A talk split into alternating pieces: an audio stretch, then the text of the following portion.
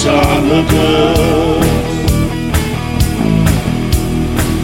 Olá, felizólogos! Está no ar o programa mais feliz desse Brasil. Aliás, o podcast mais feliz desse Brasil é o Felizólogos. Comigo, Rossini Macedo, também com ele, Fábio Flores. praticamente um assessor da família Hy- Hyper, mandando matérias exclusivas pra ela. E hoje mais uma, né? A gente tá... Depois do primeiro vídeo do nosso podcast ter passado de um milhão de visualizações, né? Com Pedro Manso, uma entrevista sensacional com Pedro Manso, reveladora, inclusive.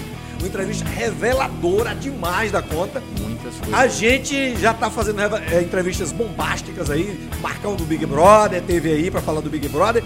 E agora a gente vai bater um papo com um cara que pra mim é um dos caras que mais me dá exemplo de vida e um dos caras mais alegres que eu conheço. E, e exemplo pra todo mundo, porque o cara é fenomenal de verdade. Exato. E, e a entrevista dele é, a- é um tributo que a gente tá fazendo a um colega nosso que se foi recentemente, né? Quem? João Bafo. É verdade, cara, é verdade. João Bafo era o segundo humorista cego do Brasil, só perdia para Geraldo Magela, que só tinha dois. Aí depois apareceu o menino da Praça Nossa, João passou a ser o terceiro, né?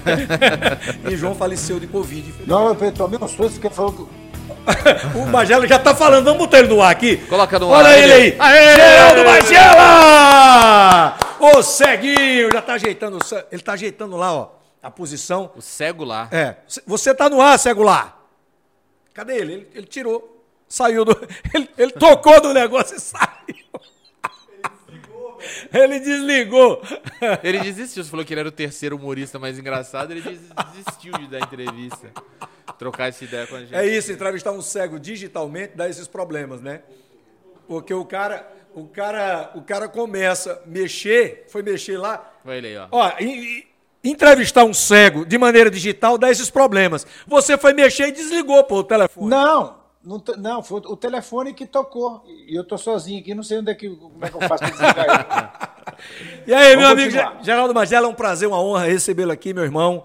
Eu estou aqui do lado de Fábio Flores para bater um papo com você, um papo revelador. Hoje a gente vai ter coisas reveladoras sobre a vida e a carreira de Geraldo Magela, o ceguinho. O programa é tão polêmico que depois da entrevista, sempre o entrevistado é mandado embora. Não, a primeira pergunta é o seguinte: você Deixa eu fazer um elogio pra ele primeiro aqui. Pois não, Quero Fábio. fazer um elogio. O Magela, você tá muito bonito, você tá parecendo o Bruno do Bruno e Marrone. Você também tem problema de visão? Alguns. Não, a primeira, Colega. a primeira pergunta é o seguinte: Magela, você aceitaria é, convidar e receber na sua casa no final de semana Tiririca para passar um final de semana com você e Dinalva? Mas, O Tiririca veio aqui, olha, pensando bem, não sei, depende, de, depende como é que a gente vai estar aqui. Se estiver ruim, eu, vai ser um prazer. Mas você deixaria ele sozinho com o Dinalva batendo um papo, não, né? Ah, eu confio de, de olhos fechados. Na Dinalva. você não vê, né, porra? Tudo bem. Meu irmão, como é que você tá? era, Tudo em né? paz? Como é que eu você tava, tá? Eu acompanhei a entrevista lá do Pedro Manso lá e eu- depois de muitos anos você conseguiu tirar de você danado, né? conseguiu tirar um segredo que ninguém sabia. Agora, agora todo mundo está sabendo. Ele deve, ele deve estar muito feliz com a sua entrevista. Aqui, convida ele para você entrevistar que vem. Mas era um... Ele vai adorar. Mas ela é um assunto que todos nós do meio do humor sabíamos, né? E Pedro nunca tinha contado de forma pública e resolveu contar e deu essa polêmica toda. A gente não imaginou que ia dar essa polêmica toda, mas, mas deu, né? Uma polêmica. Né? E, é, eu acho que o Tiririca passou a ser o João de Deus do humor. O Vitão do Humor. o Vitão do humor, o Vitão do humor. É. João de Deus é muito pesado.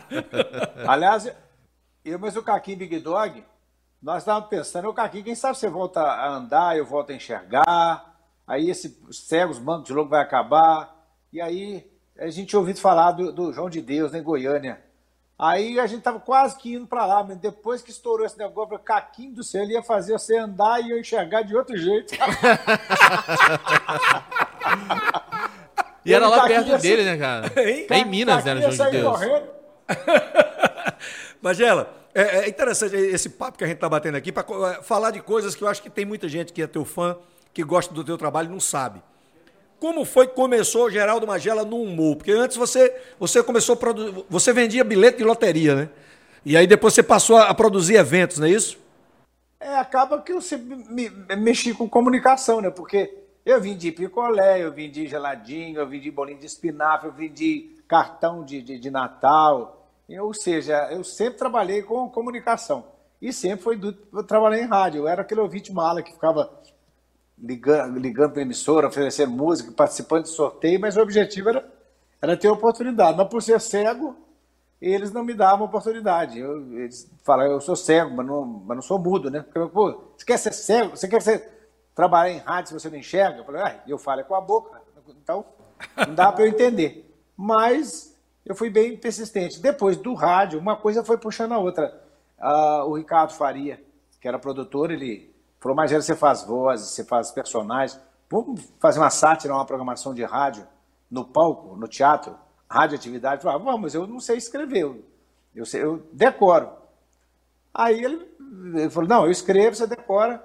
Aí as coisas foram acontecendo, eu fui tendo meu programa de rádio, como era um programa de pagode que eu deixava os, os pagodeiros aqui de Belo Horizonte, as bandas, divulgarem os, os, os eventos deles. Aí eu pensei, bom, se eu estou divulgando o evento do pessoal, por que eu mesmo não, não, não produzi? Aí eu criei o pagode do Zé do Banjo, onde eu, aí eu contratava as bandas e alugava o, o, o espaço, fazia divulgação, depois passei a contratar Neguinho da Beija-Flor, Grupo Raça, Jovelina, Pérola Negra. Aí as coisas foram acontecendo, foi pegando experiência de eu, eu produzir os, os shows de pagode, depois eu me tornei humorista, acabei eu mesmo me promovendo. Eu fiquei curioso lá no começo que você falou que vendia picolé. Como que você ficava sabendo qual era o sabor? A pessoa, ah, eu quero um de coco. Como é que dava pra Não, saber? Não, eu chupava ele, eu chupava depois eu antes, antes de você entregar, você pegava, você, peraí, passava na língua e... É, realmente, eu pantaleão, eu, eu dava uma chupadinha, depois dava pra ele. Esse é de morango. Não, mas eu enxergava um pouquinho. Quando eu, quando eu vendia loteria. Aliás, quando eu vendia picolé, eu ficava puto, porque eu eu ficava, ah, o picolé! E o povo gritava lá do lado, de leite de mulher, vai da sua mãe. mas, Magela, você, é um, você tem uma característica assim, porque você fala olhando para as coisas. Então você perdeu a, a visão assim com, com, quantos anos? Ah, não sei. Quando eu fui ver, eu já não estava vendo. Foi muito lento. não, mas, mas ele, ele, já eu me confessou. Com 20, 25 anos de idade, eu acho que eu enxergava uma, uma, uma micharia. Mas foi muito, foi muito lento. A minha marca é, como é que estava, se eu estava enxergando, se não estava, era o azulejo lá do banheiro lá de casa. Eu olhava, eu via os, o contorno certinho. Aí o contorno foi embaçando, embaçando, embaçando, embaçando e, e aí acabou. Mas uma coisa que você sempre falou que lembrava muito era a praia de, de, de Guarapari, né? É o lugar que pouco mineiro vai. Né? Eu ia em Guarapari todo santo ano. Eu pegava prancha. Eu fui, no, eu, eu fui em Marataízes uma vez. Jesus, eu acho que é a maior produção de pernilongo do Brasil fica em Marataízes. É verdade. Último, é abacaxi e pernilongo. Não, frequenta academia o, o pernilongo. Você, você, você dorme na sala e acorda na varanda. Que eles tem coluna vertebral, o, o pernilongo. o, o, o, Mangela, ainda sobre esse lance de você falar olhando para as pessoas, que o teu olhar, assim, eu imagino que quem não te, não te reconheça pode imaginar que você nem é cego pelo jeito que você anda assim, olhando. É como eu já enxerguei, então é, eu tenho uma, uma experiência de, de localização, de, de, a pessoa fala. Agora imagina quando você quando você conversa com a gente, você fala olhando para mim, fala, você queria que eu olhasse para o lado? Aí eu, eu olho para o lado, tá vindo a voz aí. Aí eu olho certinho. Mas, o, mas os meus olhos, eles, ao contrário que muitos cegos, inclusive quando eu enxergava, eu lembro que tinha cegos que ficavam assim com a cabeça para cima, parado, os olhos uns brancos, outros muito fundos, e mas eu não, eu sempre tive os olhos, os olhos bonitos, digamos assim. Mas você, tem, você sempre teve a percepção que você inspirou muitos cegos. Né? Não, não para fazer humor, né? porque tem poucos cegos que fazem, fazem humor no Brasil. A gente citou um amigo nosso que faleceu agora há pouco, que eu, que eu te apresentei, o João Bafo, né? você conheceu o João Sim. Bafo, né? faleceu de Covid há pouco tempo. E, e foi uma pena aqui para gente, uma perda grande aqui para gente e tal. Já tem um menino lá da Praça Nossa, tem, tem outros que estão surgindo. O Jefinho. O Jefinho, tem outros que estão surgindo. Mas é, existem muitos cegos hoje que fazem vídeos para a internet, né, de alguma Sim. forma, inspirados em você, porque viram em você que era possível ser um artista, que era possível, é, é, sendo cego, mesmo sendo cego, é possível você realizar os seus sonhos. E você, você teve essa percepção quando você começou a fazer sucesso, Magela?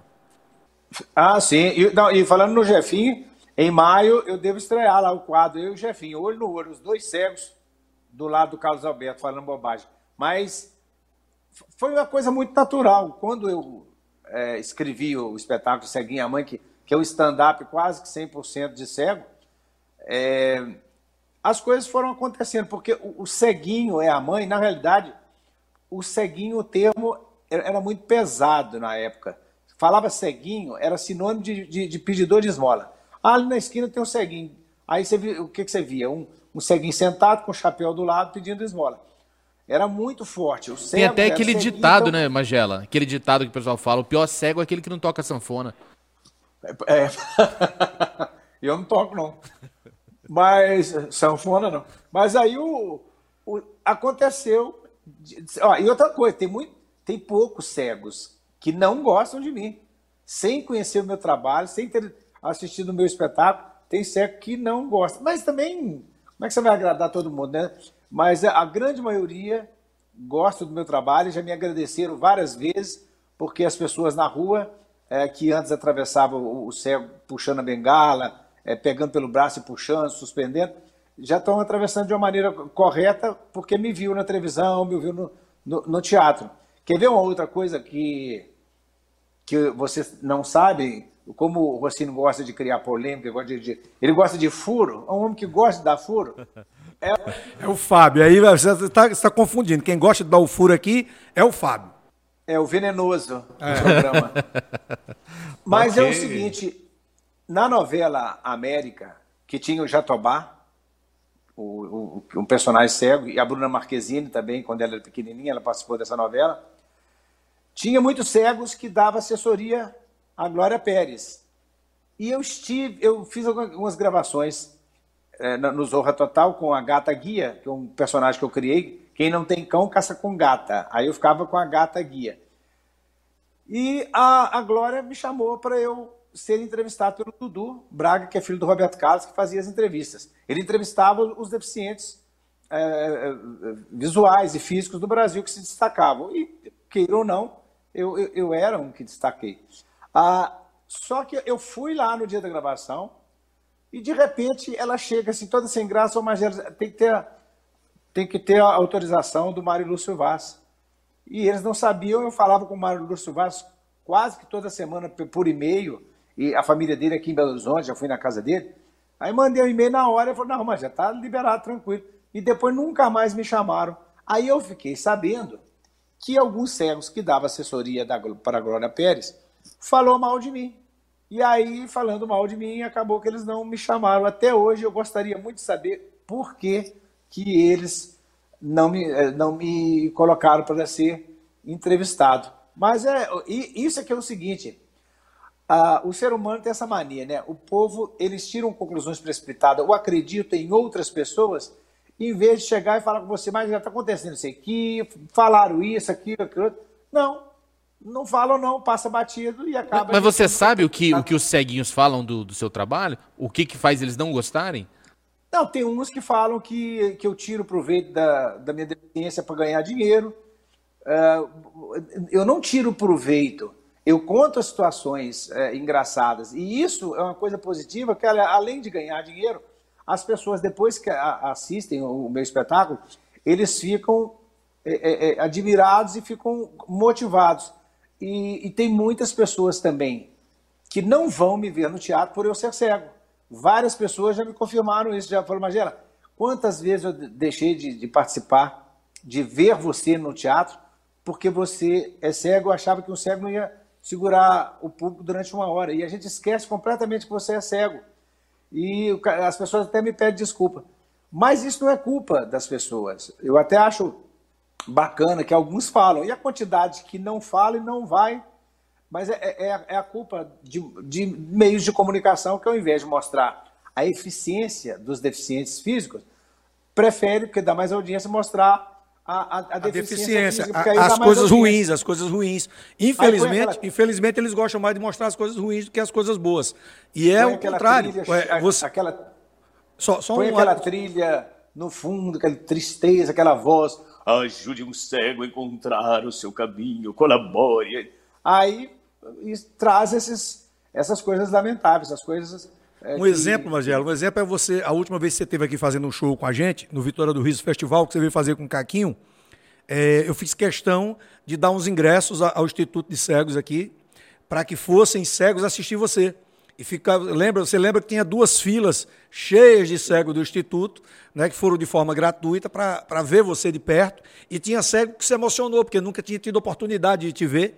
E de repente viu lá você fazendo o seu show, o seu espetáculo. E... Foi lá e saiu de lá continuando não me vendo. Mas quando a gente fala ver, né, a gente brinca, sacaneia e tal, mas ver de uma forma é, energi, é, de energia, né? Porque a energia é. de tá, estar tá presente é muito, é muito forte. Ver com o coração. Uma palavra né? linda, uma forma hipotética. Magela, o que que você. Qual é o seu sentimento em relação a essa cena do humor stand-up? Ah, cada um tem uma característica, né? Tem uns que jogam muito pesado. O nosso querido Matheus Ceará, por exemplo, o Matheus Ceará, o texto dele é tão pesado que o Ari Toledo foi assistir o show dele e saiu na metade, que ficou envergonhado. Então, se o Ari Toledo saiu envergonhado, você imagina como é que é o show dele. Pra mim Mas deu, ele é né? Muito, ele é muito carismático. Tanto é que o Matheus Ceará lota os teatros e as pessoas que vão lá já sabem que, que, o, que, que o texto é cabeludo e tem milhares de pessoas que gostam. Eu gosto de ouvir uma, uma piada com palavrão. O meu show não tem, mas, mas eu gosto e ele, e ele lota os teatros todos. E é o que eu estou dizendo. É, ninguém que vai no programa, no, no teatro, ver o, Matheus Ceará, ninguém pode. Pô, eu levei meu filho. Você levou o filho errado, é o cara, porque ele, sa ele sabe que as piadas são cabeludas. Então, o errado é quem está reclamando. O show do Matheus Ceará, todo mundo sabe que é bem, que, que é bem pesado e, e tem um público monstruoso. O, a gente já tem um corte para colocar no nosso programa. É, Geraldo Magela fala que o show de Matheus Ceará, Ceará é muito pesado. É, pronto. Vai ser, já é uma polêmica. O Sônia Abrão vai pegar esse corte semana que vem. É... É, você, vai fazer, você, vai, você vai fazer isso, você vai me sacanear. Eu, o Matheus Ceará, ele que manda na Praça Nossa hoje em dia. Não sei se você sabe. Se eu falo isso, ele vai falar: Carlos Alberto, já tem um céu aqui, para que dois? Ele, tá ele boicota mesmo. É, ué. Matheus, o, o, o, o, Magela, o seguinte, é, a galera do stand-up te convida para fazer show junto? Ah, sim, já participei várias vezes. Comédia em Pé no Rio de Janeiro, na época do Fábio Pochá, o Léo Lins, o Cláudio Torres Gonzaga. É, em São Paulo, o Clube da Comédia, onde participava o Marcelo Adini. Aliás, foi engraçado. Eu estava no Clube da Comédia, lá no Renascença, na sexta-feira. Estavam lá a a, aquela, como é que chama? A, aquela humorista, meu Deus do céu, a Calabresa. A Dani, estava a Dani Calabresa, o Marcelo Adnet, o Fábio Rabin, o Diogo Portugal, o Bruno Mota. Como tinha muita gente, falou, Magela, só 12 minutos para cada um. Falei, beleza. Só que tem uma marcação no stand-up, né? Quando tá chegando os 12 minutos, eles piscam a luz. E eu não enxergo. Aí eu falei, como é que não vou Aí eu fui no, no time meu, que é transtorno o Marcelo Adnet, que era o mestre de cerimônia. E aí acontece que eu fui, fui, falei, eu pensei, gente, já passou de dois minutos e, e ninguém me falou mais nada. E, aí tá, quando deu 20, eu tomei um susto, o pessoal começou a rir, eu falei, vocês estão rindo de quê? Aí o Marcelo Adnet, mas já, já tá bom, né? Ué, Marcelo, quanto, quanto minuto deu? 20. Aí eu, eu acho que o Marcelo Adnet, por algum minuto, esqueceu que eu era cego e deve ter ficado lá igual um doido, fazendo sinal para mim, em vez de gritar. Não, tá na hora! Não, ele ficou dando sinal para ele não adiantou nada. Eu... Ô Magela, já, já que você falou de, de Matheus Ceará, eu lembrei de uma coisa que aconteceu comigo e com você, quando a gente foi fazer um show com o Matheus lá numa casa que ele tinha lá em Campinas. E a gente tava no camarim, eu e você, para fazer o show. E aí ele, ele, ele namorava com a, a a, a atriz pornô pô, com Vivi Fernandes. Vivi Fernandes. Sim. E aí, e aí eu, eu, eu entrei primeiro do que você, aí você disse, Rocinho, você vai zoar com esse negócio do casamento de Matheus com Vivi? Eu disse, claro, porra. Você lembra disso? Claro. Aí eu entrei, eu entrei zoando pra caramba. Rossini? o cara mais sacana do humor, gente, é na escolinha do barulho, o Rossini, vocês não acreditam o que, que ele fazia comigo, não. Esse cara não tem coração, não. Ele não vai pro céu. Esse aí já tá com. Ó, o Rossini já tem um caldeirão prontinho para ele quando ele, volta, quando ele chegar lá no, no inferno. ele, ele, Mageli, rapaz, eu quero, eu quero, eu quero lhe guiar. Falei, mas eu não quero ser guiado por você. Não, vamos almoçar. E me pegava toda maneira. Eu acho que ele pegou uma cartilha de como não, como não, o que, o que não se deve fazer com o cego, só para fazer. Me pegou pelo braço, sabe, me puxando, falei, Rossini, filho de uma égua, eu que tenho que segurar no seu braço. Então pega aqui, pega aqui. Aí todo lugar que ele ia, ele tirava um fininho, assim, tipo assim, ele passava e eu ficava. Eu ficava com um galo na cabeça. E, e, e de sacanagem. E, é, é, não é por falta de, de não saber guiar cego, não. Ele fazia de maldade. Levei muitas vezes Magela do banheiro, então eu sou um dos poucos que viu o tamanho da rola de Magela. Eu conheço. E eu como que vi. você avalia? Eu já vi. E ele, de sacanagem, esse filho de uma égua, depois ele fazia, balançava e fazia, venha fechar aqui, eu digo, vai te lascar. Não, mas você que viu, como que você avalia, Rocine? É, é, é meia boca, meia boca, meia boca. Não, mas eu tô falando do sabor. Não, eu não, não, não cheguei a beijar, não. Como esse podcast aqui é liberado assim? É, pode falar a merda que você quiser, Magela. Aqui é, aqui é liberado. Agora, teve uma vez que. Tem uma história boa, né? Na escolinha, a gente num hotel em São Paulo. E aí ficamos, dessa vez, chegamos de, de forma. É, cada um num horário diferente. Quando a gente chegava no horário muito próximo, era legal que a gente ficava esperando pelo outro para ir na mesma van para o hotel, né? E aí, quando Paulo Cintura chegava, Magela chegava de Belo Horizonte, eu chegava de Vitória. Gente, e, e, aí chegava o Eliezer também, vinha no mesmo voo do Paulo. Quando eu via o Paulo, aí eu gritava: Paulo Cintura, você é demais, eu sou sua fã. Lembra, Magela? Ele ficava morrendo de vergonha. Porra, porra, porra, meu irmão, ei, meu irmão, para com essa porra aí, meu irmão, para com essa porra. Aí a gente ficou no hotel em, andares diferentes. Aí no outro dia fomos, fomos tomar café. Não, mas. Vai, vai, vai, vai. Quando eu a, a, abriu a porta do elevador para mim, tava Magela dentro do elevador. Aí eu peguei no. Ele, bom dia! E eu não respondi, né? Aí fui lá e peguei no pinto dele. Aí ele. Ih, rapaz. Bom dia, pô! Fala quem é, pô! E eu pegando no pinto. E ele. Bom dia, pô! Fala quem é! Aí abriu no, mais uns três andares para baixo, abriu, entrou Paulo Cintura. E aí, Rocinho, beleza? Eu sabia que era esse filho da puta desse Rocinho. que tava pegando no meu pinto. O Rossini, o Rossini só não é viado de preguiça, porque ele saía do hotel. Com quem que você ficava andando de mão dada na rua lá no meio do, do, dos viados lá? Pedro Manso, não? Pedro Manso, eu e Pedro Manso. É, ah, aqui, ó. Atenção, esse vai o cortes do, do Rossini. Ó, em primeira mão, quero divulgar para vocês, quando voltar as participações no teatro, vai ter um espetáculo que vai estrear em São Paulo. É, Tiririca e Pedro Manso vão fazer um espetáculo juntos. Eles estão escolhendo o teatro, mas tem que ser um teatro grande. Mas eu assim, escolhi o nome. Mas eu falei da escolinha, Magela, para a gente relembrar e ver o quanto era gostoso a gente, a gente participar da escolinha do Gugu, que era uma coisa que não tinha, não tinha briga, a gente não teve, não teve discussão, não teve briga, não tinha inveja, não tinha nada. Mas eu sei que na escolinha do Barulho... Na inveja tinha. Inveja tinha.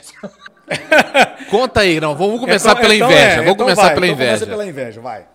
É, inveja, não, tem. Eu falei assim, gente, que nós somos, nós humoristas, atores, nós somos muito falsos. Quando a gente está perto um de outro, então, é uma falsidade, um elogiando o outro, sei o quê. É só o cara virar a esquina já começa a meter a lenha. Você quer ver um? Você quer ver um que, que, que era irônico demais, o Pessine, gente. O Lorival Pessine que fazia o Patropi. Lorival Pessine era demais. O Pessine é o seguinte: tá lá o, o Tony dos Coros dando o texto dele, e o, e o, e o, e o, e o Pessine do, do, do lado da gente, é, ele acha que ficou engraçado essa piada. Era assim mesmo, aquele filho de uma égua. Ele não valia assim, nada. O outro ele tá assim, nossa, eu, eu tô morrendo de rir, mas eu tô economizando aqui, tô rindo por dentro, por Ele era irônico demais. Mas, Agora, mas, outra coisa. O melhor era a Geisa Arruda, né? A Geisa Arruda que é, a gente ficava zoando, ela errava o texto várias vezes. Aí eu, eu até falei da do Pedro Manso aqui, vou, vou relembrar isso, que o Salim Mushiba, ficava zoando ela e depois dela errar o texto umas cinco, seis vezes e tinha que abrir a porta e a porta era do teu lado ali, né? Aí quando é. ela, ela, entrava, você abria a porta, ela entrava, aí ela errou a sexta vez, aí ele olhou e disse, professor Gugu, acho que a gente vai ter um desfalque na escolinha, vamos perder essa menina para Hollywood. Lembra disso? Ela ficou brava pra caramba.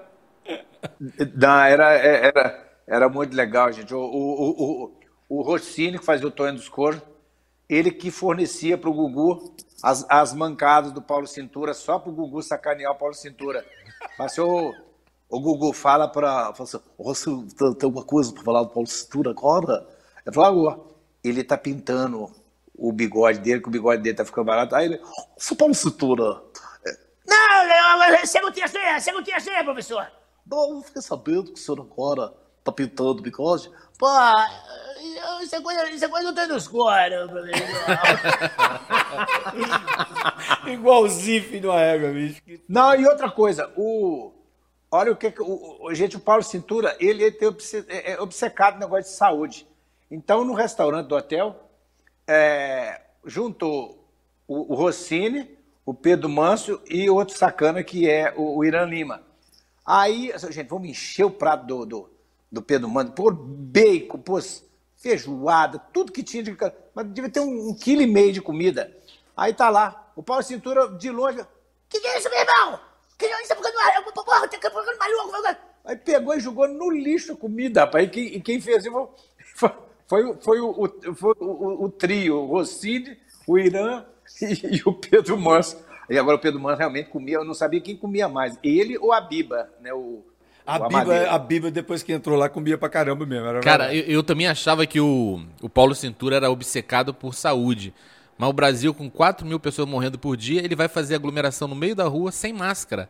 Abraçando todo mundo, tirando foto com os outros. Ele não tá nem aí pra saúde, não, atenção, cara. Atenção, atenção, Fabiola Hype. Mais uma denúncia aqui, ó. O cara tá dizendo aqui, o Fábio Flores está dizendo que o Paulo Cintura é, é um dos genocidas do, do Brasil.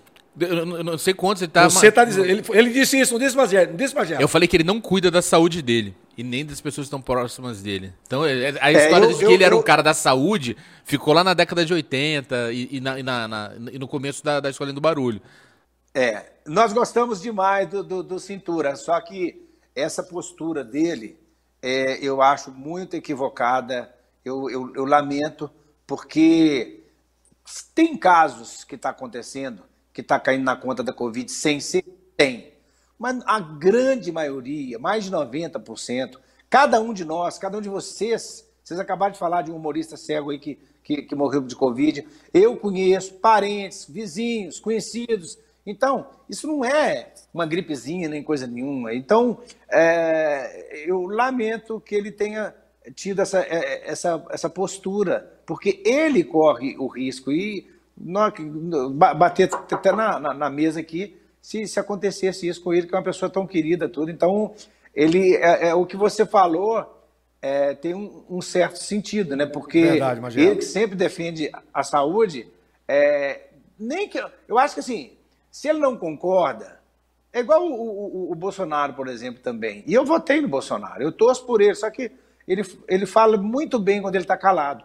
Então, assim, ele, ele falou muita coisa precipitada, como o Dória falou muita coisa precipitada, como tantos outros falaram. Então, mas eu acho que assim, um presidente, ele não pode é, é, expressar a sua, é, a sua opinião dessa maneira, porque tem uma quantidade, uma legião de pessoas que são fanáticas com ele.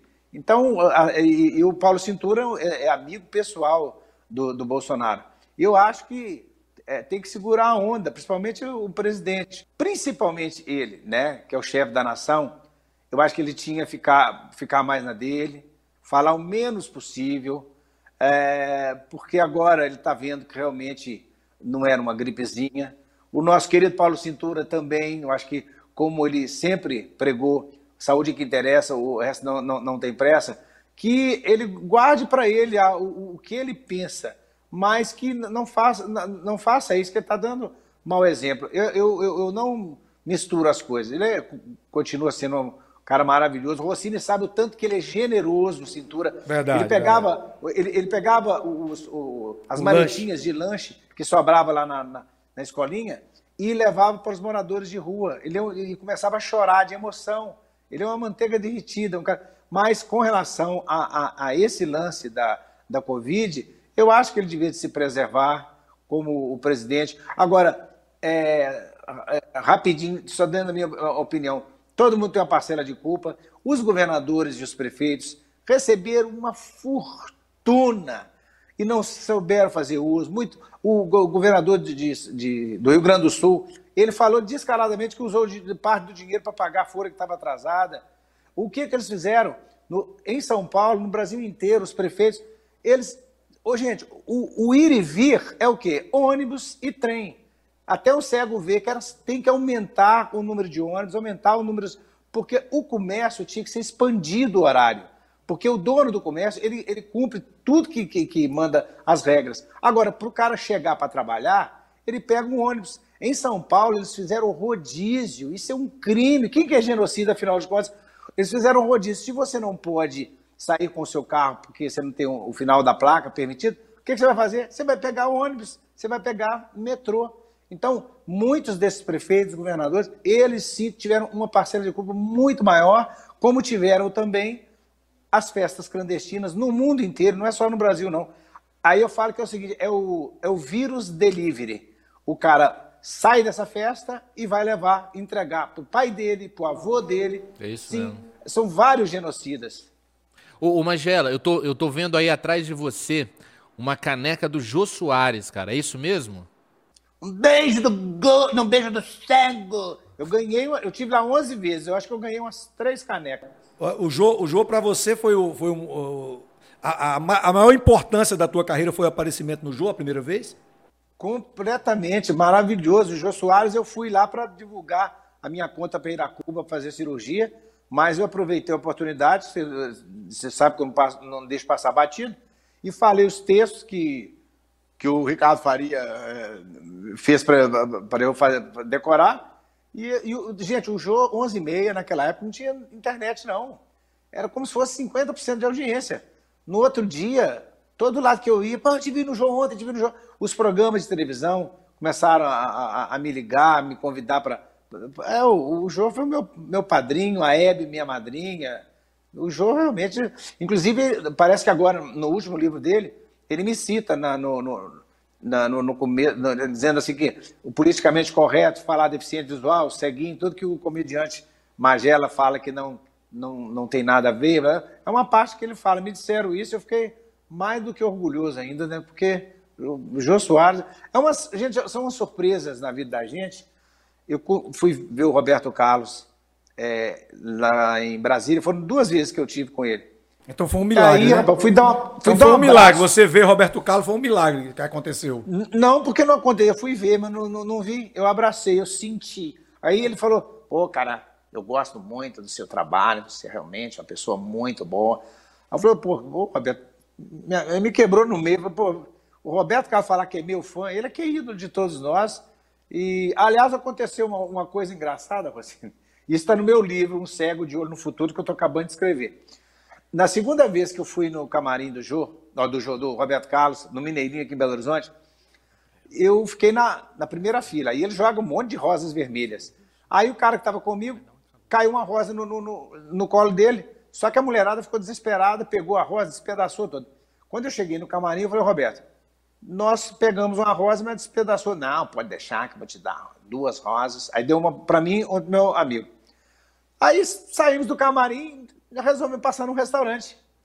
Nós entramos no restaurante, eu segurando o braço dele, que eu sou cego, só que cada um segurando uma rosa vermelha na mão.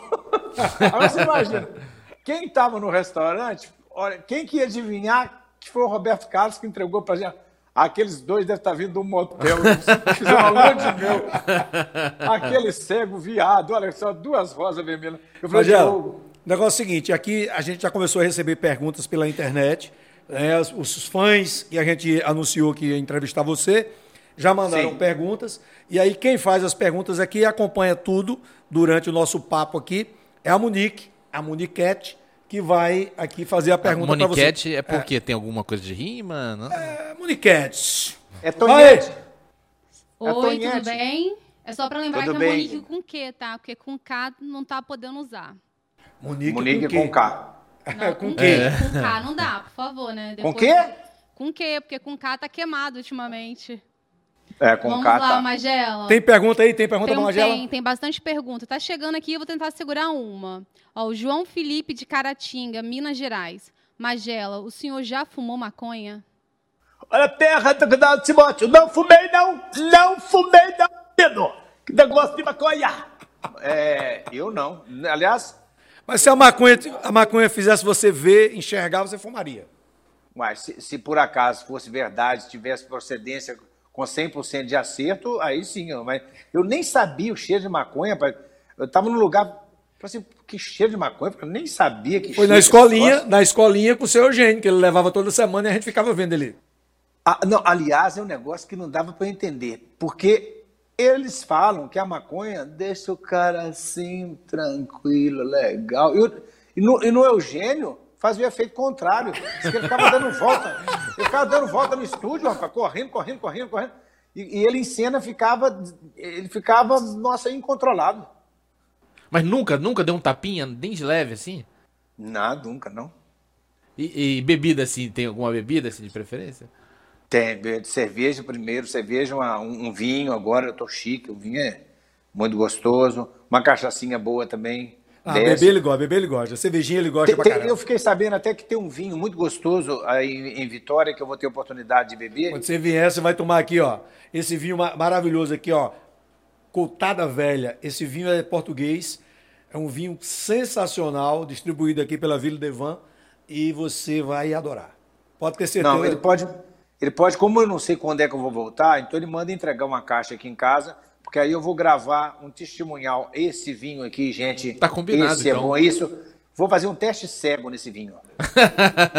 tá combinado. Vai chegar uma caixa aí na sua casa. Tem mais pergunta? Tem bastante pergunta. Vamos lá? Olha Vamos. só, esse aqui é o João Felipe de Caratinga, Minas Gerais. Também o pessoal de Caratinga tá, resolveu. Ih, não é o Felipe. É a terra de Agnaldo Timóteo. Essa outra pergunta do Felipe não tem como fazer. Não, não, tem que fazer não, tudo. Não, faz, faz. Aqui, aqui é sem censura. Não, aqui, aqui não tem aqui é censura, é não, censura. pode fazer. Vamos fazer com a Priscila. Priscila não, não, não, não, não, não. Faz a do cara, faz a do cara. Querendo, vai lá, vai lá. Vamos lá então. Pode fazer. Quando um cego faz cocô, ele sabe que já passou o papel higiênico o suficiente? Ah, não, essa pergunta eu já respondi várias vezes. Para o seguinte: como é que o, o, cego sabe que o papel higiênico está limpo? Aí eu, é muito tranquilo. Eu não uso papel higiênico, eu uso ducha higiênica, porque o papel higiênico ele não limpa, ele espalha. já usou sabugo, Magela, alguma vez? Numa vez você falou que, eu, que, que usava e gostava, mas eu não cheguei a usar. Não, eu usei muito. A melhor coisa que tem é sabugo, pô. É ele, ele, tem três vantagens. Ele, ele limpa né? E ainda penteia, penteia o, o, miserável lá dentro, né? E, faz um peeling. Não, mas tem outra... ele tem outra ele coisa... limpa, raspa e penteia. E, não, e, e, tem uma outra coisa também que pode fazer, ué. Não, que aí arranha. Vai, a próxima. Natália ah, Silva, da Paraíba, pode ser? Pode Magela, ser. Pode ser. Como você sabe que uma mulher é gostosa?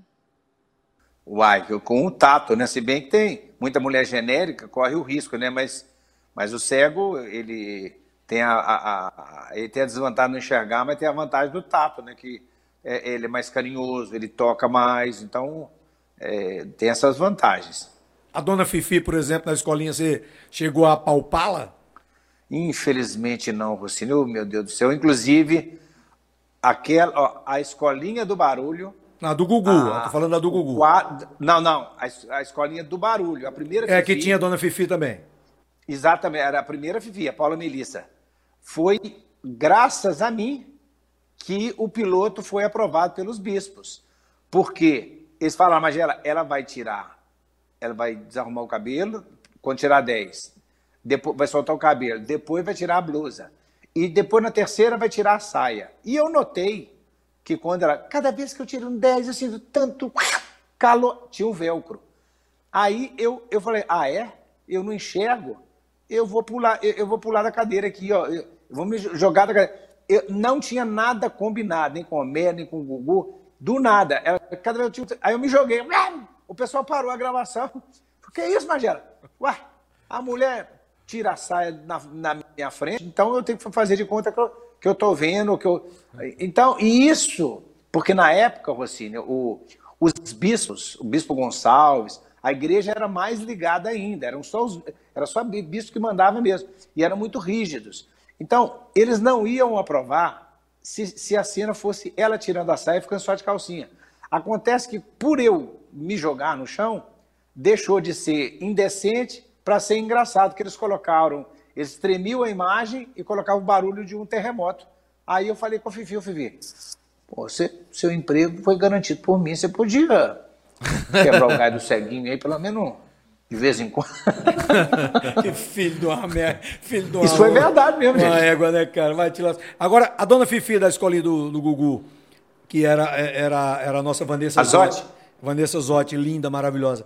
Eu, eu, inclusive, eu fui no Danilo, aí eu levei uma foto para o Danilo, para o Danilo ver, e o Danilo botou a foto lá, que eu digo, Danilo, eu tive o melhor emprego do mundo. A mulher tirava a roupa da minha frente, Magela quem, quem, quem fazia todo o negócio com ela, mas eu via ela, ela de calcinha e sutiã, e eu ainda sentava na carteira atrás dela. A minha visão era essa. Aí botei, a, aí o Danilo jogou a foto no ar, e aí recortaram e mandaram para ela. Ela mandou o vídeo para mim, cara. Rossini, seu sacana, eu não sabia que você tinha tirado essa foto, não. Como é que era a foto? Só a bunda dela e a carteira, no buraco da carteira, assim. Ah, ah Rossini, é, é, conta pro pessoal a sacanagem, eu não sei quem que fazia lá, se era você, o Pedro Mano, que levava uma dedada quando o professor chamava. É, o Pedro falou aqui, aquele filho de uma égua, que era na hora do, do, do texto do, do Canto do Manso, eu tinha que tomar um susto, né? Eu tinha que ter uma reação que você estava na frente. E aí eu, a, o susto, eu, eu ia para o lado, eu, eu ficava do lado olhando para ele. E era do lado da carteira do Pedro. O Pedro ficava catucando a minha bunda, aquele filho de uma égua. Aí eu comecei a. Eu digo, tá bom, quando foi na outra semana, eu comi bem muita cebola para peidar. Na hora que ele catucava, eu peidava. Aí ele ficava puto. Ele contou aqui isso.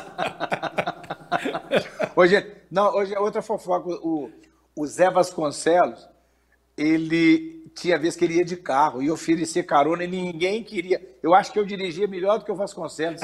Ele Teve uma vez que ele tirou fininho num poste, se o poste tivesse mais uma mão de tinta, tinha trombado no poste. O copiloto do Zé Vasconcelos era Deus. Os caras coisa. Os caras do Pânico fizeram isso com você, né? Botaram você para dirigir o carro com, com Sabrina Com a Sabrina e depois o, o, o bola no, no, no, no para-choque. Para Mas e uma, vez, e uma vez que o Zé Vasconcelos chamou seu, seu, seu Sassilva. É, seu, seu, seu, seu Silva. E daí. Bicho, ele soltou um pum. Mas parecia que estava saindo uma La Riley Davidson. Assim, uma fez uma, parou a gravação que todo mundo começou a rir. E você sabe que depois que ele morreu, o Rick Regis é, revelou que a mãe do Rick Regis revelou que ele era filho do, do, do Zé Vasconcelos, né? Ah, é? É, eu pensei que você sabia. Você é o maior fofoqueiro que eu conheço e não sabia dessa fofoca. Não, mas é porque eu guardo as fofocas mais cabeludas. Você, você ele, era, ele era como se fosse um sobrinho do Zé Vasconcelos. Mas aí, depois que o Zé morreu, a mãe dele revelou que tinha tido um caso com o Zé Vasconcelos e ele era filho do Zé. Olha só, Zé danado, hein, menino? É. Meu, tem mais Mas ele aí? que me contou isso, foi ele que me contou. Temos mais pergunta, podemos? Vamos. Podemos. Vamos lá. O Cláudio do Açougue, de Manhumirim, Minas Gerais. Por que você não gosta do Bruno Berg e do pessoal do stand-up de Minas? Opa, não sabia dessa. Por que, que eu não gosto? É, por que, Muito que pelo você contrário. não gosta? Ah, ah, ah, o, o porquê que eu não gosto? Exatamente. Não, ele está tá completamente equivocado. Eu, eu também eu, acho, mas ela tenho, gosta dos meninos. Eu tenho muito, muitos, muitos amigos, o Bruno Berg, o Bruno Costoli, é, o, eles fazem, inclusive, os, é, os, os, quatro, né? O Tiago Carmona, que é um amor de pessoa e de, de humorista, tem o Glauber Cunha. Então, todos eles aqui de Belo Horizonte são. É, o Glauber Cunha foi você que me apresentou, inclusive, o Glauber Cunha. Foi você que foi. me apresentou. E o, o Bruno Mota, que começou essa onda do stand-up junto com uhum. o Danilo em São Paulo, você também era muito amigo do Bruno, né? Sim, com certeza. Então, é, é, o Bruno Costoli, é, é, que faz aqui, o único defeito dele é ser cruzeirense. Mas, no mais, eles são muito inteligentes, são pessoas muito, muito bacanas, não só como humoristas, como pessoa também. Que eu, Falando eles já participaram do meu projeto Comédia de Boteco inúmeras vezes. Já que você é, falou em futebol, de cruzeirense, você se diz América, América Mineiro. Então você está feliz agora com o time do Lisca doido aí na primeira divisão? O América é, é, é uma montanha russa, né? Um ioiô, né? É, vai para vai a primeira, depois volta para a segunda, vai para a primeira, vai para a segunda. Então, é, e, e, ser americano, você fala que é muito, muito bom, porque o Cruzeiro perde, você gosta dos cruzeirenses. O Atlético perde, você gosta dos atleticanos. Se o América perde, eu estou mais do que acostumado. Mas agora, eu, eu vou, ainda vou entrevistar o Lisca, rapaz, que ele, ele, ele é muito divertido, né? Ele é figura demais. Mais uma? Tem mais uma pergunta. Agora, até que depois que eu li essa daqui, até eu queria saber, fiquei curiosa. O Juninho das Baterias, de Niterói, Rio de Janeiro. Magela, o ceguinho dos três malandros conta suas piadas no Praça é Nossa. Você é um roteirista do SBT ou eles são cara de pau mesmo? Nenhuma coisa nem Tá, outra. tá, tá dizendo que o Jefinho copia suas piadas. Nenhuma coisa nem outra. O, o Jefinho é cego, eu também sou cego. As coisas que acontecem com ele acontecem comigo. Então, esses não são textos meus, são situações que acontecem com todos os cegos no Brasil. Então, é, é, com certeza, é, algumas coisas que eu falo é, já deve ter acontecido com ele. E como ele é mais jovem do que eu, o pessoal pensa que, que às vezes ele está imitando. Não, não é que ele está imitando, não. É porque acontece mesmo com a gente. Eu, o, o Magela, eu, voltando ao lance da caneca do jogo que eu tô vendo aí atrás, é, eu fiquei sabendo que você chegou a perder um emprego porque você foi dar uma entrevista pro Jô Soares, é verdade isso mesmo? O que Nelson o Rubens que me falou. Ok, ok, veja. Vou contar duas coisas para vocês. É, eu fazia o, o quadro Até Cego Ver, que eu bolei, que foi realmente muito bem bolado, porque a gente pegava a reclamação das pessoas e íamos lá com, com o carro. Só que eu não ia fazer graça com, com a desgraça das pessoas, com problema. Esgoto ao céu aberto, é, problema lá em posto de saúde, é, o, o matos, é, lixo nas ruas. Então, como as pessoas esquecem que eu sou cego, é, é dar muita mancada. Fala, Magela, olha o estado que está essa rua. Aí eu fingi que estava. Que que isso? Eu não estou acreditando. Aí a gente colocava, a coisa tá feia, a coisa tá preta. Sempre isso. Teve uma, um- uma, uma reportagem, uma cratera gigantesca, mu- muito fundo o buraco, e eu perguntei, cabe, será que cabe uma, uma mesa e quatro cadeiras lá embaixo? Para quê, Magela? Mas será que cabe? E, e um, e um baralho? Aí falou, cabe. Nós conseguimos o baralho e os caras me desceram, foram lá no fundo do buraco, eu e mais três. Aí eu fiquei assim, o prefeito vai tapar esse buraco. Os caras, truco, vale ser. Vai ser tapado o mais rápido possível. Truco, vai ser. E- Então, assim, é, um, é um negócio muito, muito doido que acontece, porque eles falavam, Magela, hoje vamos. A reclamação é isso. Eu falei, e aí? Não, é, é isso. Ou, ou seja, eu me virava nos 30 para fazer, fazer graça. E conseguia, só que estava ficando muito igual, porque o que é que um cara de Porto Alegre vai se interessar numa reportagem de um buraco em Diadema, em São Paulo? Aí eu dei a ideia de fazer tipo como se fosse um stand-up. De que, é que você tem mais medo? Aí chama a atenção do Brasil inteiro, porque cada um tem um medo diferente de dormir no cemitério, tem medo de, de, de, ah, de sair de noite, tem medo de barata. Só que o diretor não, não, não me permitiu. Ele falou que não, tudo. Então, coincidiu de eu ter recebido um- um- uma proposta e eu passei para o pessoal da, da, da- Record. Eles não, não conseguiram eh, cobrir a proposta e eu saí. Ah, mas teve o lado positivo, porque se eu estivesse na Record, no último ano que o Jô Soares é, estava na TV Globo e eu estava doido querendo ir para o programa do Jô. Aí ele falou, Magela, se você estivesse na Band, no SBT, em qualquer lugar, mas na Record há uma rivalidade entre as emissoras. Então, eu, te digo uma coisa, eu dei a proposta e eu fiquei de coração, eu falo para vocês, eu estava torcendo para acontecer o que aconteceu. Eu tinha um salário razoável, ganhava 10 mil por mês. E, mas eu estava torcendo para eles não cobrirem e acabou que depois não efetivou a, a minha contratação no lugar que.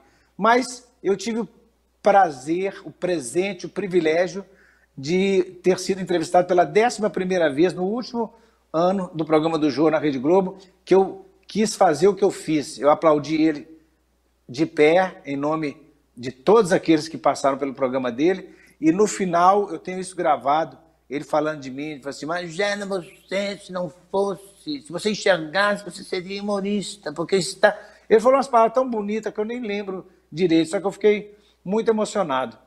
Agora, a TV Record de Minas Gerais é, me boicotou, e até hoje ele, o, o diretor lá é de palavra, porque ele falou que eu nunca mais iria pisar na Record aqui de Minas e até hoje, e até hoje isso não aconteceu. E por coincidência, a Record São Paulo também não me chamou mais. É porque eu estava em cartaz no Teatro Alterosa, que pertence à, à retransmissora do SBT. Só que era um teatro, não era a emissora. E aí as pessoas na internet falaram assim, Magela, você está indo em tudo quanto é emissora de televisão para falar do seu espetáculo e, e não está indo na que você trabalhou um ano e tanto lá em São Paulo, o pessoal que gosta tanto de você lá. Aí eu, eu mandei um e-mail para o pessoal do jornalismo para participar de algum dos programas para falar do, do, do, do meu espetáculo. Aí eles disseram, Magela, não tem pauta, a pauta está co coberta até. Ó, foi numa sexta-feira, eu lembro até hoje. Até sexta-feira que vem a, a pauta já está coberta. Aí eu falei, gente, olha, eu respeito de vocês não quererem me, me chamar, me dar essa oportunidade. Agora, vocês estão subestimando a minha inteligência. Uh, não existe pauta para jornalismo. Assim, o jornalismo vive do momento. Aconteceu um, um, desabamento, vai uma equipe lá entra no ar e tudo mais. Não é um programa de entretenimento que você realmente tem uma. Você, você convida um, convida outro, aquela coisa toda. Então, uh, aí eu mandei esse e-mail uh, falando com educação e aí o, o, diretor, na época de jornalismo, mandou um recado. Fala para o Magela que as portas da Record estão fechadas. E, por coincidência, desse dia para cá, nunca mais me chamaram para participar de um programa da, da TV Record. E eu lamento, sabe por quê? Porque quando eu estive no programa do Raul Gil, tirando o chapéu, na época da Escolinha do Barulho, deu uma audiência muito grande. E eu fiquei sabendo, o próprio Raul Gil falou, Uai, Magelo, o, o, o, presidente, o Edir Macedo, o bispo Macedo, ele gosta demais do do, do seu humor, ele sempre está elogiando, fala que ri demais da escolinha e tudo mais. Tanto que uh, eles me chamaram na semana seguinte, uh, o diretor da Record, na época, pediu para eu bolar um, um programa de humor para fazer na Record nacional naquela época. Só que, coincidentemente, eu, eu já tinha recebido um convite para participar da Escolinha do Barulho. E aí eu senti que eu não estava preparado no momento para aceitar uma responsabilidade tão grande de, de produzir um programa. Mas como seria, então, eu... como seria você, é, é de Macedo convidando você, por favor. É de Macedo convida a Magela para.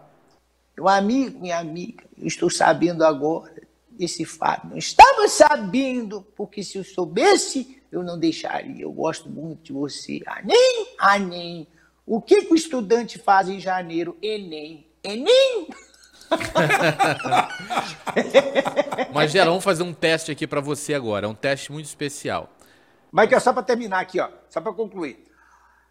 Eu espero um dia que o Bispo Macedo saiba, porque com certeza ele não está sabendo disso, que ele saiba que eu fui absolutamente injustiçado pela TV Minas, pela TV Record Minas. Uh, não, não tinha motivo, eu não merecia isso, pelo tanto que eu gosto da emissora, tanto na Escolinha do Barulho, na Escolinha do Gugu. Eu tenho amigos lá, os diretores e tudo mais. Então, uh, por eu ter só falado que eu fiquei triste por não ter sido chamado para entrevist... Eh, ser entrevistado e falar do meu, do, do, do meu teatro, que eu estava em cartaz em Belo Horizonte, eles simplesmente falaram: você não pisa mais na Record, e isso já tem mais de cinco anos ou seis anos, e eu, eu lamento demais, que eu gosto muito do pessoal da Record, mas me fizeram essa, essa maldade. Maldade mesmo. Assim, para deixar o, o, o, clima aqui, eu vou fazer um teste com você, Magela, que exige muito da sua concentração. Deixa eu fazer uma coisa aqui. Muita concentração. Uma coisa que me veio à cabeça aqui antes de você fazer o teste, só um, já que está ligado esse assunto aí. Magela, vamos fazer o seguinte: eu, eu também saí da, da TV Record aqui do Espírito Santo. A gente podia fazer o seguinte: eu vou ligar aqui para o diretor da TV do meu telefone e você vai falar daí como se você fosse o Edir Macedo. Eu vou não, dizer, não tenho coragem. Eu, eu, vou dizer que eu estou em São Paulo e vou dizer não, assim: ó, não... olha, eu estou aqui e o, e, o, e, o, e o bispo Edir Macedo, estou aqui do lado dele e ele está dizendo que você tem que me recontratar. Aí você. Não, aí, aí você. Não. Eu tenho coragem, eu não tenho essa cara de pau que você tem. A situação já tá bonita, né? Já tá com 15 É, anos de Não, gancho. mas, mas aí sou eu que não vou ser contratado, não é você, porra. Não, não. Sou eu que não vou ser contratado. Não, eu não quero fazer isso. Até porque Você não, não vai. Você. não é só você perder o emprego. Você vai pro inferno também. É um negócio mais. Então vai, faz, faz, aí, vai. Magela, concentração, hein? Concentração. Concentração. O que, que eu vou pedir pra Igual você? massa tomate, tô concentrado. Você, com o seu poder de imaginação, eu quero que você descreva como é fisicamente a Monique. Vamos colocar um close, né, Levando, para as pessoas pegarem. E vo- você Ah, vai ouvir a voz. Também, também. Você vai ouvir a voz e vai descrever como que você imagina que ela seja. Pera aí, fala com ele, vai conversa aí com ele. A voz, o microfone dela tá desligado. É o câmera que está me sabotando. Agora sim. O câmera está me sabotando que ele ficou com um pouquinho de inveja agora. Faz uma declaração é, de- Magela. é, sexy. Vamos lá. Magela, tudo bem com você? Eu Tudo bem, querida. Eu gostaria muito que você tivesse aqui ao vivo aqui, ó, frente, frente a frente comigo, porque eu tenho um personagem aqui no programa que obviamente você já esteve presente em algum programa, mas eu queria fazer essa homenagem a esse personagem que já não não está mais entre nós, que é Ah. encarnar a Hebe Camargo. Você Uma sabe por quê? gracinha. Porque Você sabe? Pra dar aquele selinho, aquele. Sabe aquele selinho fantástico? Queria dar um selinho em você, mas Só já esse Ah. selinho, mas era profissional. Ah, sim, o selo da, da, da época Mago. E eu, não- Exatamente. eu, engraçado. E Você tive já que dar ganhou? várias vezes. Não, eu tive várias vezes e não ganhei o selinho. Tá vendo? Eu não ia negar um selinho pra você, Magela. Ah, então você é uma gracinha. Magela, agora você ouviu a voz dela. Descreva ela pra gente, como que você a imagina. Ah, mas pela voz não tem jeito, não. Ela tem uma, Ah, eu- Magela, eu- não eu acho que ela- acredito. Exercício Eu de que ela deve ter imaginação. um- Ela deve, deve ter mais de 1,65m de altura. Cabelo. 65. 1,65. Ah, é. né? Tá vendo? Cabelo comprido. Sim, Muito. sim. Não, tá de sacanagem. Alguém, alguém tá, avisou pra ele antes. Castanho. Não, Mas não. acertou, acertou, castanho. Aquilo é castanho Acertou. escuro. Preto, mas tudo bem, vai. Ah, preto. Você não enxerga, não? Você é daltônico. não, mas já tá bom, já acertei três. né? Não, Não, não, mas assim. que isso? Peito mole, peito duro. O que, é que você E acha? aí? Ué. Se eu falar que é mole, é indelicadeza. da minha- Mas eu tô sentindo que pela voz ele tá sentindo que é mole. não, não. Porque ele sentiu uma vontadezinha de falar que é mole. Como Fábio, vem aqui Santos. dizer pra ele se é ou não é. Co- Como diria o Silvio Santos, no duro. Não, mas agora deixa eu fazer uma pergunta pra você aqui, que eu acho que não, não fizeram ali pra Monique. Eu, eu tenho, tenho essa curiosidade. Você já pegou al- alguma vez, quando você estava solteiro, você saiu com alguma mulher que na hora você teve uma surpresa, não era o que você esperava ali naquele momento, não era, não era o chibio da mulher, era outra coisa, era o Zé Sem Osso. Você pegou assim, pegou na. Epa, não, eu não gosto disso, não. O Kinder Ovo teve uma surpresinha? Sim. Não, não teve não, mas Não, eu fala a verdade. Ronaldo Fenômeno Não. se enganou com três, pô. Não, pois é, mas no, no meu caso não, porque eu sou muito arisco com relação a isso, mas eu, eu falo, eu fiz um texto falando que eu estava assim no. Eu estava no pagode e conheci uma tremenda dona morena, né? Eu sei por causa da temperatura. Aí, aí eu falei assim com ela, A temperatura da morena é diferente da temperatura da, da, da branca? é, é mais quente. Eu falei assim com ela, a gente tá numa boa aqui, a gente podia ir para um lugar mais aconchegante? O que, que você acha? Ela falou assim, me leva para um motel. Eu falei, nossa, que mulher difícil, gente. Que dificuldade. Aí, pela essa dificuldade, aí nós pegamos o Uber e fomos para um motel desses caprichados, de cinco estrelas, que tem, que tem, do- poxa, tem banheira de hidromassagem, tem eh, borracharia, rodoviária, agência do Bradesco, completo. Aí eu falei assim, cego tinha que ter pelo menos 50% de desconto em motel, né? Que eu vou precisar de espelho no teto, televisão, né? Mas aí, beleza. Aí começamos a brincar, aquele negócio todo. Papo vai, papo vem, brincar daqui. Eu comecei, ah, esse aqui você tem, eu também tenho. Ah, esse aqui você tem. Aí eu tomei um susto. Esse aqui você também tem, dá dois do meu! Cara, muito bom isso. Aí eu falei assim, ainda bem. Eu falei assim, ah, mas já que eu tava lá mesmo, não ia perder o prejuízo, não ia ficar no prejuízo. Né? O negócio é pôr pra dentro. Vamos lá, então. Ué, é, Fábio? Aí, ó, cortes do programa aqui, ó. O Fábio. Bo- Bota aí, ó. Bota aí, meu filho. Bota de novo aí. Vamos escutar. O que que o Fábio falou? Agora faz a tua pergunta aí. É, é, São as perguntas finais do nosso programa que a gente bota pra lascar aqui, né? Aí o Fábio quer fazer uma também, vai. Eu quero fazer uma pergunta que é uma curiosidade, na verdade. É, o Emílio, ele tem uma, uma simpatia muito grande pela sua pessoa, um carinho muito grande, é notável. Eu só vejo ele ter carinho nesse nível por você e pelo Matheus Ceará. São dois caras que ele tem um- uma admiração assim muito fraternal. É, nunca rolou um convite para trabalhar ali, não, Magela? Não, o, o, o- e o Emílio tem uma atração por, por gente doida, você sabe, né? Tinha o Anão, tinha o. O, o, Charles ah, Henrique. E é, o Charles Henrique. Você nasceu no dia do seu aniversário. Você... Então. Confuso mas e- sobrinho. E, o, e o Emílio é tão maravilhoso, cara, que eu. é, Ele, ele também está em destaque no meu livro, porque foi o primeiro programa de rádio a nível nacional. Peraí, só uma pergunta, só uma pergunta. Eu tô nesse livro também, não, né? É claro que tá, ué. Os, os fatos negativos, você faz parte dele. As maldades de, de, de Tonho dos Coros. Tem uma página dedicada a você. Tá Mas bom, o Emílio, é, o, o Emílio é o Chico Anísio do rádio, cara. Ele, ele sabe conduzir. Você vê que o, o programa mudou da água para o vinho e manteve, tem até, até mais audiência agora, os caras imitam e está levando para política, mas ele sabe conduzir. Quando o programa não está muito bem, ele nota e já fala, uma- já cria uma polêmica e, e levanta. É, não, ele, é- ele é muito bacana, muito um excelente profissional de rádio. Ele é, ele é muito bom mesmo, é verdade. Você- tem toda a razão em relação a isso. Ele é um cara. é, agora é mal-humorado pra caramba, né? Você chega lá pra levantar o humor dele, é, é como o Fábio falou, você já tem essa facilidade. Isso, não, mas isso é o seguinte, isso é- o, o Emílio ele é de lua. E tem muita gente que é assim, né? Tem dia que ele tá com a voz, voz atrás do toco. Eu que já conheço ele há muito tempo, eu, eu sei esse dia que ele tá, que tá assim meio que com o estopim curto. Mas a, a maioria ele, ele, ele, ele, ele fica legal, ele, ele brinca, essa coisa toda, mas tem dia que ele tá meio.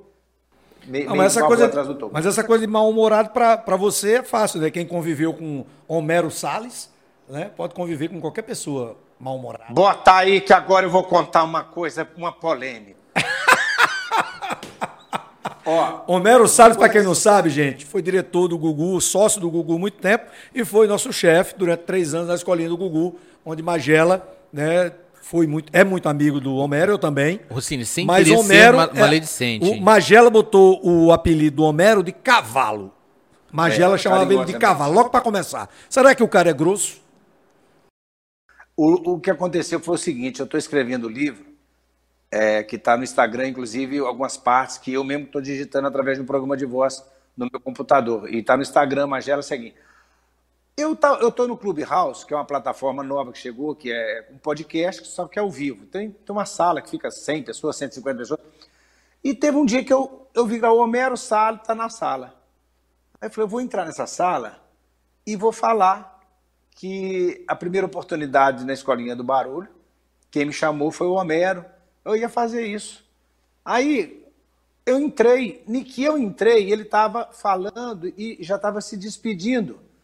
E ele fez uma brincadeira, só que na sala ninguém conhece o Homero, o G dele. Ele falou sério, falou assim: Olha, eu, tô, eu vou sair agora da sala, porque acabou de entrar uma pessoa que eu não gosto. Eu acho, inclusive, que as pessoas aqui que comandam essa sala não deveriam de aceitar pessoas assim do naipe dele. Muito obrigado. E desligou. Só que estava na hora da sala fechar. As pessoas ficaram desconcertadas, me cumprimentaram com toda a educação e acabou. Aí, imediatamente, depois de um ano, ele mandou um WhatsApp para mim. Eu ia falar, ia brincar lá, mas a sala acabou. E como é que você tá? Como é que tá o negócio da doença? Eu falei assim, muito obrigado pelo carinho. Aí depois ele mandou outro áudio que eu não ouvi até hoje. Então, assim, ele tinha que chegar e pedir desculpa, porque o Homero, eu, eu, eu, gosto dele, mas ele não me chamou para trabalhar na escolinha do barulho. Então, teve uma, uma outra vez, inclusive, que eles iam fazer uma reunião em São Paulo para a escolinha. E eu não podia porque tinha um, tinha um show marcado. Aí ele falou, não, mas dá tempo, porque é só pegar o, no aeroporto. Não, está tá sendo adiado muitos voos, eu não posso. Ele mandou um e-mail para mim dizendo que ia repensar a, de me chamar para a escolinha e tudo mais. Aí eu mandei um, um outro e-mail para ele, eu que vou dizer para você que eu, eu que vou repensar se eu aceito. Porque você não está me chamando para a escolinha porque eu sou o ceguinho tadinho, não. É porque eu faço parte da escolinha, sou destaque, sou muito bom profissional, então por isso. E aí, inexplicavelmente, surpreendentemente, ele mandou outro e-mail pedindo desculpa, que o Rossini sabe que o Homero, para pedir desculpa, meu amigo... É difícil. É um negócio inacreditável. Então, uh, eu uh, sou grato a ele por ter me convidado para ir para a escolinha, mas sei que ele me chamou, é porque realmente eu sou talentoso, e confesso a vocês que esse dia, mesmo sabendo que ele brincou, mesmo conhecendo ele, que ele tem a mania, infelizmente o Homero tem a mania de muitos, de fazer humor para baixo, depreciando, jogando para baixo a pessoa.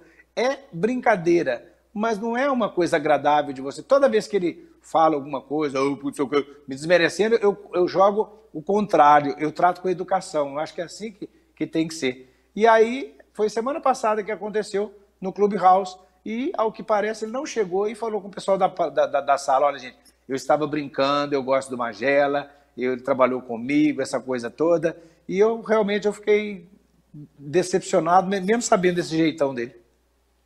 Cara, muito bacana. Magela, eu, eu assim, queria. A gente tá chegando no final. Foi bacana, não, viu? E, e eu queria dizer uma coisa assim, importante. Né? Eu tive a honra né, de, de trabalhar com você e de virar teu amigo. E assim, esse depoimento é muito importante para que as pessoas saibam o quanto é, você inspira as pessoas. Estou falando isso agora sem sacanagem, a gente brinca muito, eu sacaneio, você me sacaneia também, mas de verdade, você é um cara que inspira muito, porque você, cara, é um exemplo.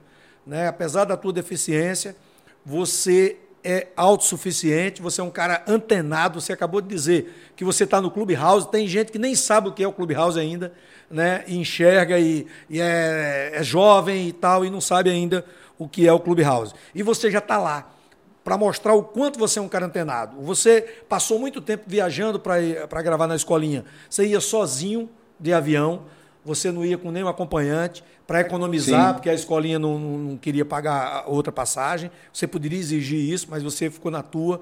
Então, eu, eu posso dar esse depoimento quantas vezes for preciso do quanto eu te admiro, cara, como amigo, como profissional e como pessoa. Você é um exemplo. Você acabou de falar do Paulo Cintura, que é um cara que a gente também admira, que eu gosto demais. Eu amo o Paulo, assim como eu amo você. E realmente o Paulo está dando uma rata porque está fazendo coisas que não devia fazer, falando merda que não devia falar. Mas você é um cara muito coerente nesse, em todos os sentidos. Então, muito obrigado mais uma vez por esse papo maravilhoso aqui. E queria com esse depoimento te dizer o quanto eu te amo, cara, do coração. Te amo demais. Eu quero convidar as pessoas para é, dar uma ida no, no, Instagram e ver os pedacinhos do meu livro, Rossini, que é impressionante como que a gente se surpreende, a gente não sabe, o potencial que a gente tem não tem fim. É, no início da, da pandemia, começaram a ser cancelados shows, aí eu falei, puxa vida, como é que vai ser aqui agora, gente? Mas a gente tira a gente, a, gente tira a lei de pedra. E aí eu, eu fiz três lives, eu, três diferentes uma das outras. Eu produzi três shows diferentes um do outro. Durante a live, eu quis eu, eu, é, realizar o grande sonho da minha vida, que é ser o primeiro cego apresentador de um programa de humor no Brasil. Um programa muito bom, muito divertido. Está dez programas prontos. É, o difícil é conseguir vender a primeira cota para colocar no ar, mas assinei o contrato com o SBT de Santa Catarina eu tenho certeza que pode demorar, mas eu vou conseguir. E também agora, terminando, o meu livro, Um Cego de Olho no Futuro, que nem eu imaginava que eu ia conseguir lembrar de tanta coisa que vai ser, ó, os primeiros 20% desse livro, as pessoas vão ver o sofrimento, a, a, a, a dificuldade em ser de uma família de oito irmãos, sendo cinco cegos, e oh, a minha mãe, uma heroína, minha mãe foi uma santa, porque além de ter oito irmãos, sendo cinco deficientes visuais, tinha um marido que era alcoólatra, aquela coisa toda, deu muito problema, muito trabalho, eu conto isso no livro. Era muito trabalhador, muito trabalhador.